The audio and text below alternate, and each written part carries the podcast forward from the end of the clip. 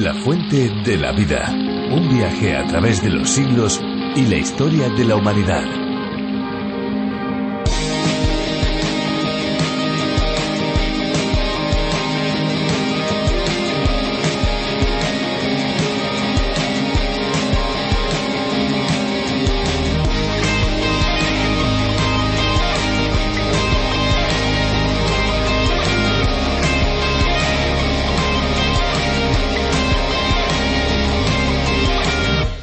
Cangrejos con patas peludas, culebras marinas que fabrican lodo, topos con tentáculos en la nariz, un pez que se infla y se expande medio metro, la verdad es que el mundo animal acuático está repleto de ejemplos de animales con características asombrosas y, por cierto, muy extrañas. Uno de estos animales precisamente es el topo de nariz de estrella. A este mamífero que habita en Norteamérica le ha tocado tener en la punta del hocico 22 tentáculos rosados y dotados de movimiento que le dan el aspecto de un monstruo alienígena. Con ellos puede capturar lombrices, insectos y pequeños crustáceos que son la base de su alimentación. Excava túneles y es un buen nadador.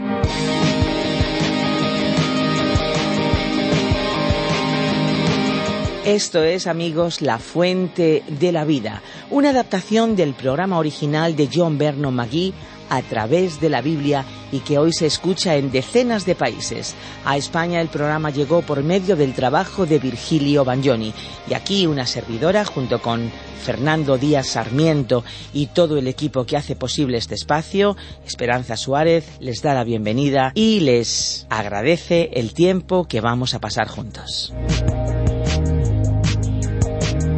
Pues sí, aquí el espacio suena como ustedes ya lo están escuchando y la sintonía ya la han oído. Pero tenemos un país muy cerquita de nosotros que dicen que tiene forma de bota, ya saben a quién me refiero, ¿verdad? Italia.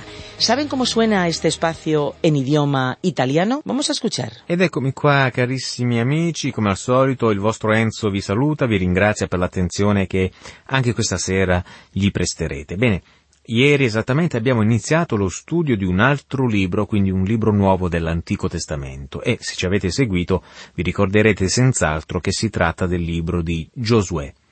Abbiamo detto che questo è il libro della redenzione nella terra promessa la parola chiave ¿Qué les parece? A mí, sinceramente, les digo un secreto. Me encanta el idioma italiano. Me encanta. Y me gusta mucho la pizza también que venden en Italia, por cierto.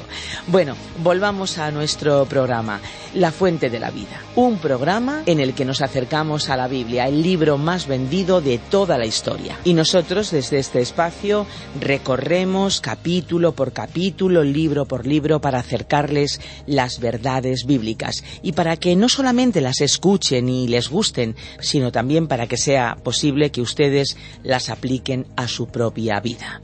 Como no podría ser de otra manera, La Fuente de la Vida tiene una página web para que ustedes la visiten, lafuentedelavida.com. Pueden también descargar nuestras aplicaciones a través de la Biblia y RTM 360. Y para aquellos que utilizan las redes, las redes sociales, les invitamos a seguirnos a través de Facebook. Pues muchas gracias a todos los que nos acompañan. Ahora ya vamos a escuchar una canción.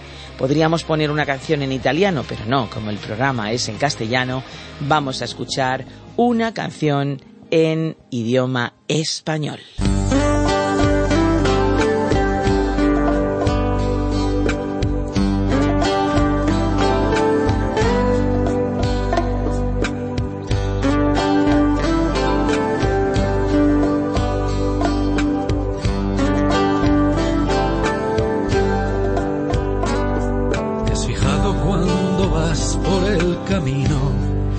Paisaje que te observa? Del aroma y la fragancia de los pinos, de las flores y la tierra. Detente, imprégnate y contempla todo lo que forma tu camino.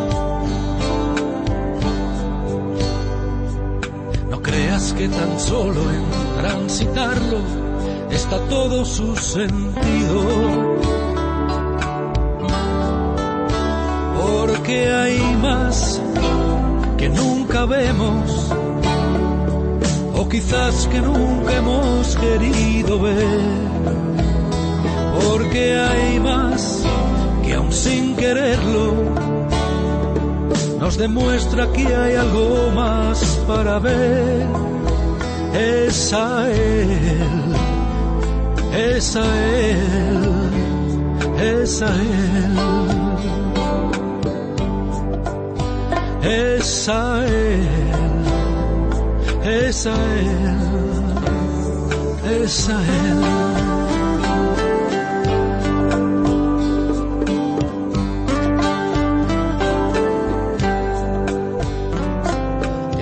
En sol que nos calienta y ante quien nos deslumbramos. ¿Has pensado alguna vez que hay otra luz hasta el sol puede cegar. Cuando miras a la luna y las estrellas, no veas solo lo romántico. No te quedes solo ahí, o te da miedo pensarlo. Porque hay más vemos, o quizás que nunca hemos querido ver, porque hay más que aún sin quererlo nos demuestra que hay algo más para ver. Es a Él, es a Él, es a Él. es Él, es a Él, es Él.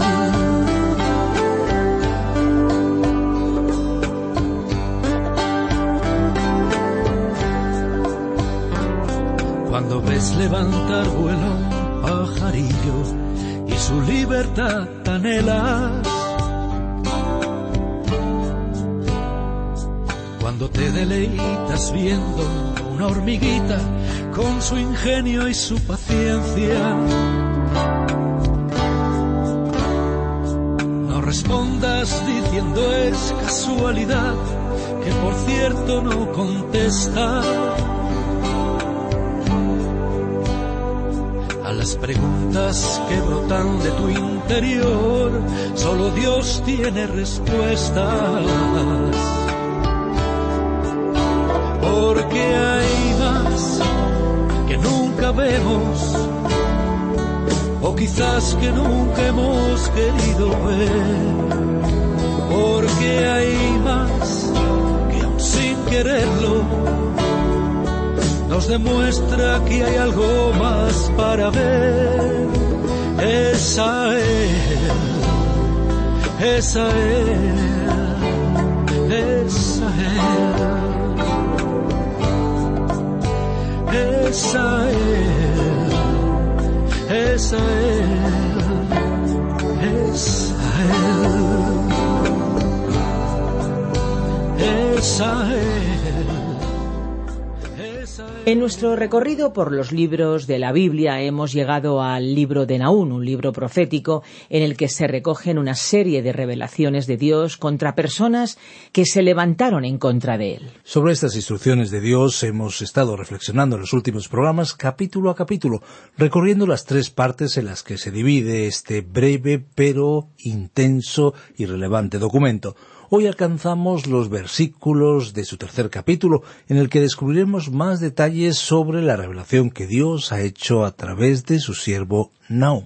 Nos vamos a ir a los versículos 7 a 19, terminando un tramo más de este viaje completo por todos los libros de la palabra de Dios. Nos encantaría que nos acompañase, así que vamos allá. Pero antes, tomen nota de nuestro número de WhatsApp para que, si ustedes lo desean, puedan ponerse en contacto con nosotros. 601 20 32 65.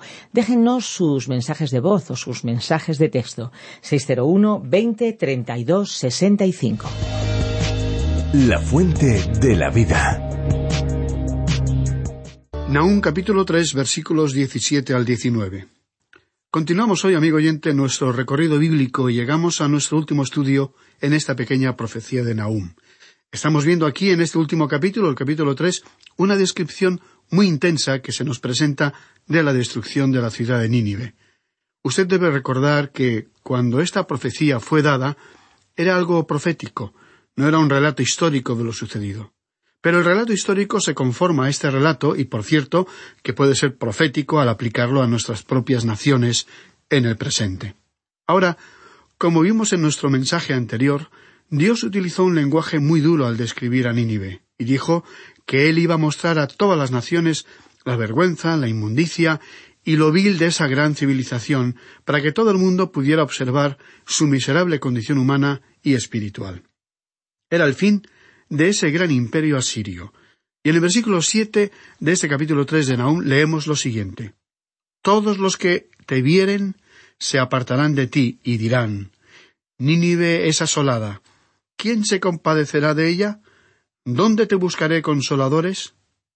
Dios estaba preguntando aquí ¿Dónde voy a encontrar a alguien que lamente, que muestre dolor por lo sucedido a esta ciudad? Nadie se iba a acercar a sus restos para lamentarse ante su caída. Era una situación de aislamiento muy triste. Era como un gigantesco funeral en la más absoluta soledad. Quizás algunos de nosotros habremos pasado por una situación en la cual hemos asistido a un velatorio en un tanatorio y nos encontramos con la desagradable experiencia de que el que ha partido a la presencia del Señor no tenía familiares y solo unos pocos amigos están presentes. Esa situación nos demuestra las consecuencias inevitables de la soledad y el aislamiento a que esa persona, involuntaria o voluntariamente, se sometió en esta vida, sin relaciones afectivas verdaderas y sin realizar ninguna obra hacia los demás que pudiera haber sido recordada con cariño y gratitud.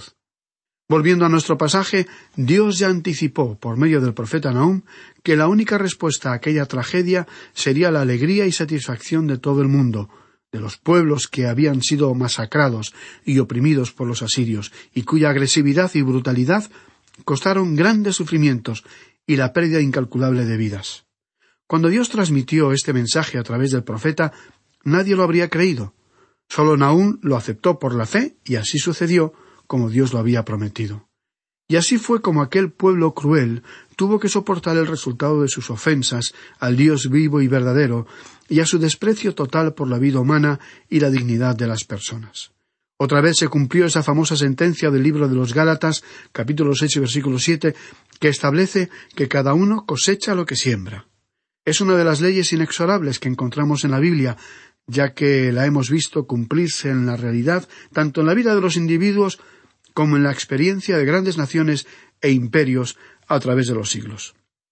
Y continúa diciendo el versículo ocho ¿Eres tú mejor que Tebas, que estaba sentada junto al Nilo, rodeada de aguas, cuyo baluarte era el mar y aguas por muro? Tebas era la gran capital del Alto Egipto. En este sentido, citamos aquí un párrafo de un libro del doctor Feinberg, que escribió extensamente sobre los libros de los llamados profetas menores. Dijo el citado profesor Tebas fue la ciudad capital de los faraones para las dinastías decimoctava hasta la vigésima. Tenía una arquitectura tal que los griegos y los romanos la admiraban. Los griegos la llamaban Diospolis, porque allí adoraban al equivalente egipcio de Júpiter. Estaba situada en ambos lados del río Nilo. En la ribera este se encontraban los famosos templos de Karnak y Luthor. El primer poeta griego, Homero, la describió como teniendo cien grandes arcos o puertas. Sus ruinas cubren una superficie de unos cuarenta y tres kilómetros.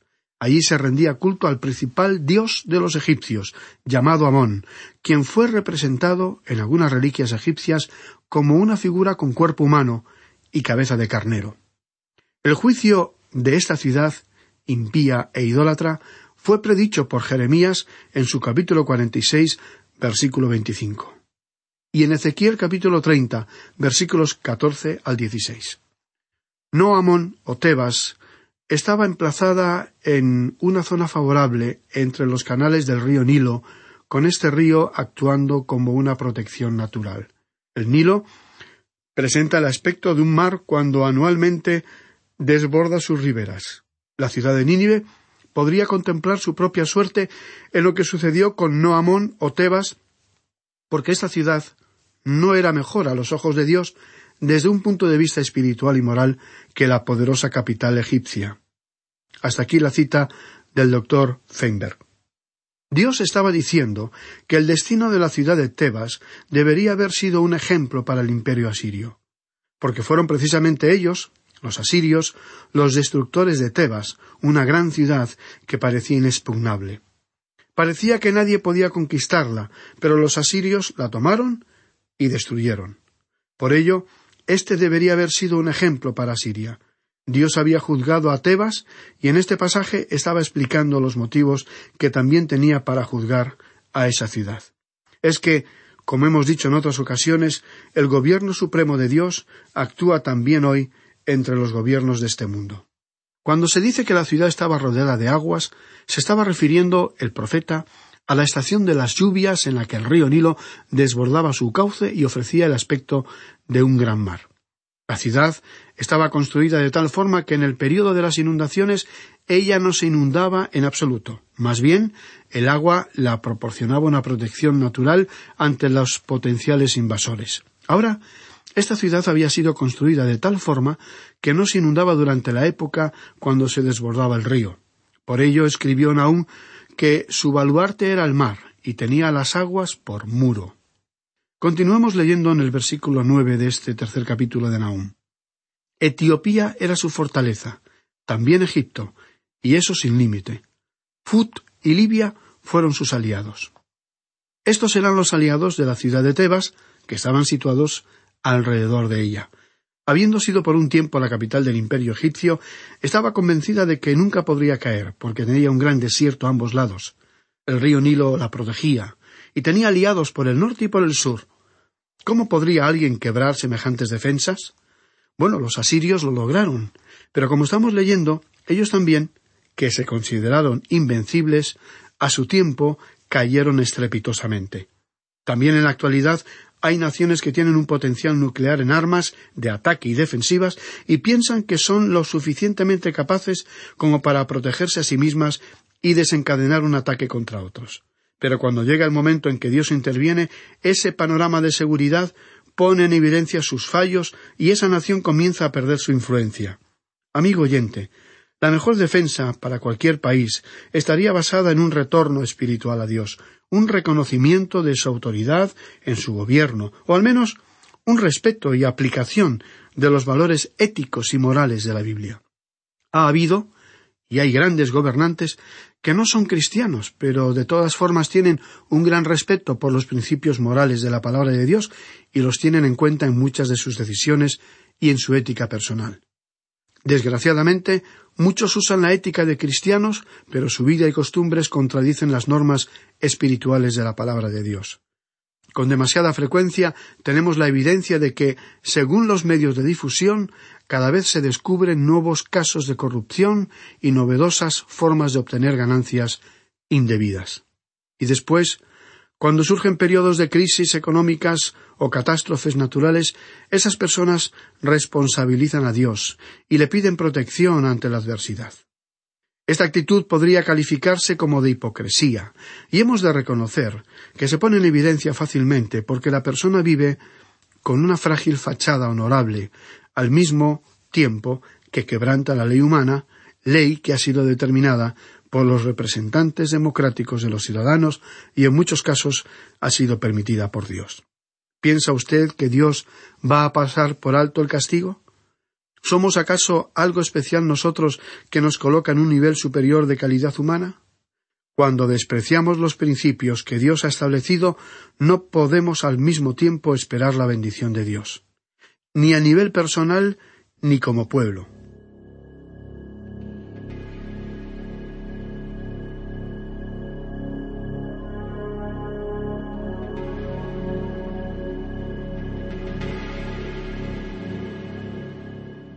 Ahora, Dios dijo aquí en el versículo diez de este capítulo tres de Nahum Sin embargo, ella fue llevada en cautiverio. También sus pequeños fueron estrellados en las encrucijadas de todas las calles, y sobre sus nobles echaron suertes, y todos sus grandes fueron aprisionados con grillos. Eso fue lo que Asiria, lo que Nínive había hecho al desatar su violencia contra los habitantes de Tebas, y entonces les estaría sucediendo pronto a ellos. Otra vez tenemos aquí la ya citada ley de la siembra y la cosecha, que refiere Gálatas capítulo seis y versículo siete. Y en el versículo once de este capítulo tres de Nahum leemos Tú también serás embriagada y serás encerrada. Tú también buscarás refugio a causa del enemigo.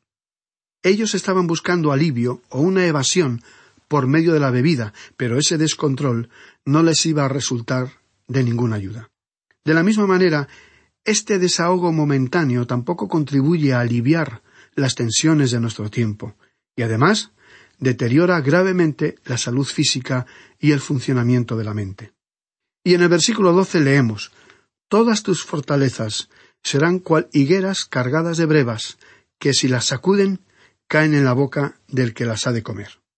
Creemos que si usted ha visto de cerca una higuera, se puede dar cuenta de lo que se está hablando aquí. Cuando las higueras están maduras, todo lo que uno tiene que hacer es sacudir las ramas y los higos caen. Y esta es aquí la ilustración. Esta ilustración nos ayuda a visualizar que las defensas que ellos tenían eran una pura apariencia, y que en el momento en que se acercara el enemigo, éste pasaría sobre ellos con gran violencia, como si no estuvieran allí. Y continuó diciendo en el versículo trece He aquí, tu pueblo será como mujeres en medio de ti, las puertas de tu tierra se abrirán de par en par a tus enemigos, fuego consumirá tus cerrojos. Aquí parece que ante la audacia de los atacantes, los feroces soldados asirios que protegían la ciudad perdieron su valor y estarían actuando con la debilidad e indefensión que caracterizaba la vida de las mujeres de aquella época. A causa de los efectos destructivos de la inundación de la ciudad, como hemos visto en el capítulo dos, versículo seis, donde decía las puertas de los ríos se abren y el palacio es destruido, los soldados atacantes fueron capaces de entrar en el recinto amurallado y entonces los defensores no tuvieron otro recurso que provocar incendios y huir en dirección a la parte interior de la ciudad. Ahora en el versículo catorce de este capítulo tres de Naúm podemos leer Provéete de agua para el asedio, refuerza tus fortalezas, entra en el lodo, pisa el barro, refuerza el horno. Es decir, que ellos iban a comenzar a trabajar a toda prisa en los últimos momentos. Iban a tratar de hacer más ladrillos para su fortaleza. Por otra parte, calentarían el agua, la transportarían a lo alto de la muralla y desde allí vaciarían grandes cubos con agua hirviendo sobre los atacantes que se encontraban escalando los muros. Y ahora el versículo quince dice Allí te consumirá el fuego, te talará la espada, te devorará como pulgón, multiplícate como langosta, multiplícate como el saltamontes. En otras palabras, el profeta predijo que ellos tratarían de traer refuerzos, pero ello no les iba a ayudar para nada. Y en el versículo dieciséis el profeta continuó escribiendo Multiplicaste tus mercaderes más que las estrellas del cielo, la langosta hizo presa y voló.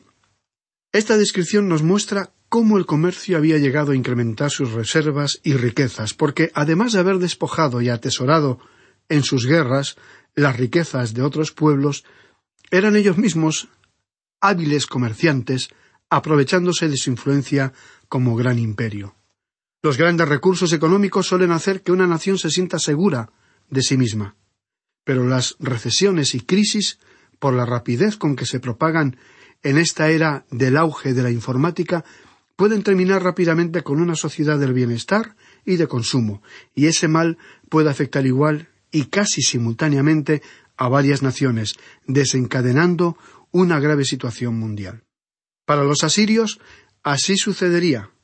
Y leemos aquí en el versículo 17, tus príncipes serán como langostas, y tus grandes como nubes de langostas que posan sobre las cercas en día de frío.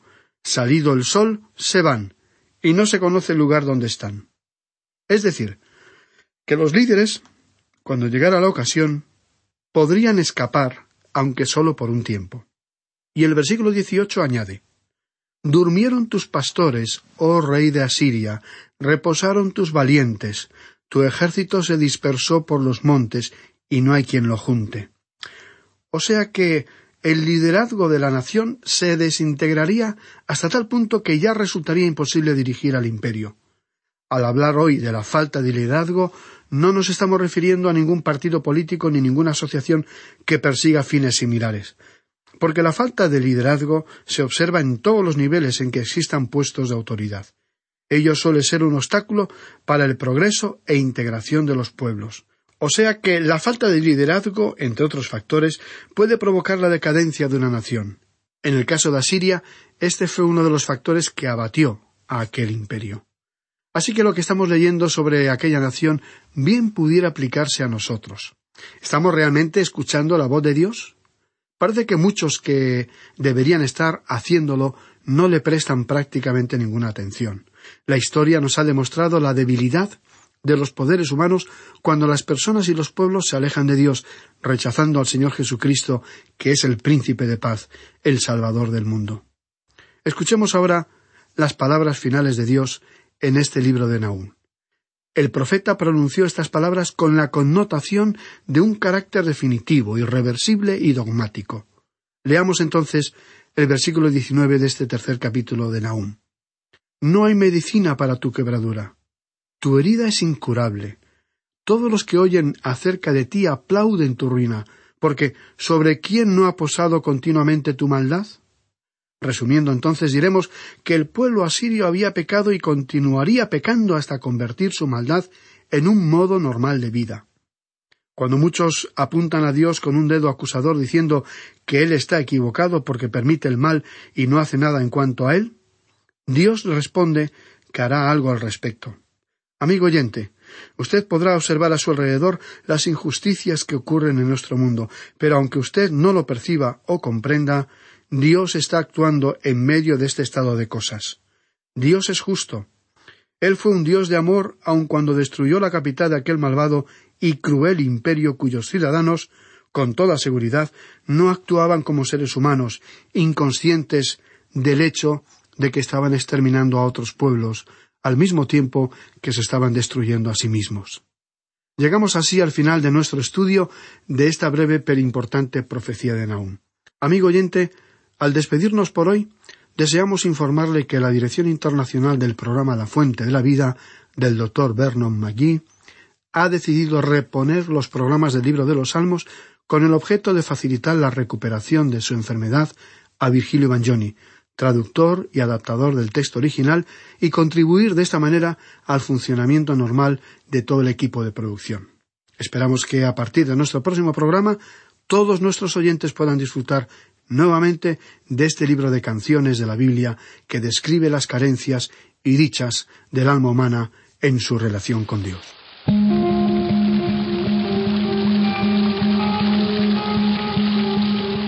Pues sí, ya nuestra taza de té se está terminando, damos el último sorbito, pero lo hacemos con ánimo y con la esperanza de que nos acompañen también en nuestro próximo programa. Les recordamos que pueden seguirnos a través de Facebook y también en Instagram buscando La Fuente de la Vida. Si prefieren contactar por teléfono, nuestros números son el 91 422 0524 o bien el 601 20 32 65 con el prefijo más 34 desde fuera de España, si nos llaman desde fuera de España. 91 422 0524 o bien 601 20 32 65. Pueden escribirnos un correo electrónico a nuestra dirección info. Recuerden, info arroba radioencuentro.net y pueden escucharnos también a través de nuestras aplicaciones La Fuente de la Vida, que también puede encontrarse con el nombre A través de la Biblia y en la aplicación RTM 360. Tal vez puede que olviden todas estas direcciones y todas las indicaciones que acabo de darles, pero me gustaría que no olvidaran que hay una fuente de agua viva que nunca se agota beba de ella.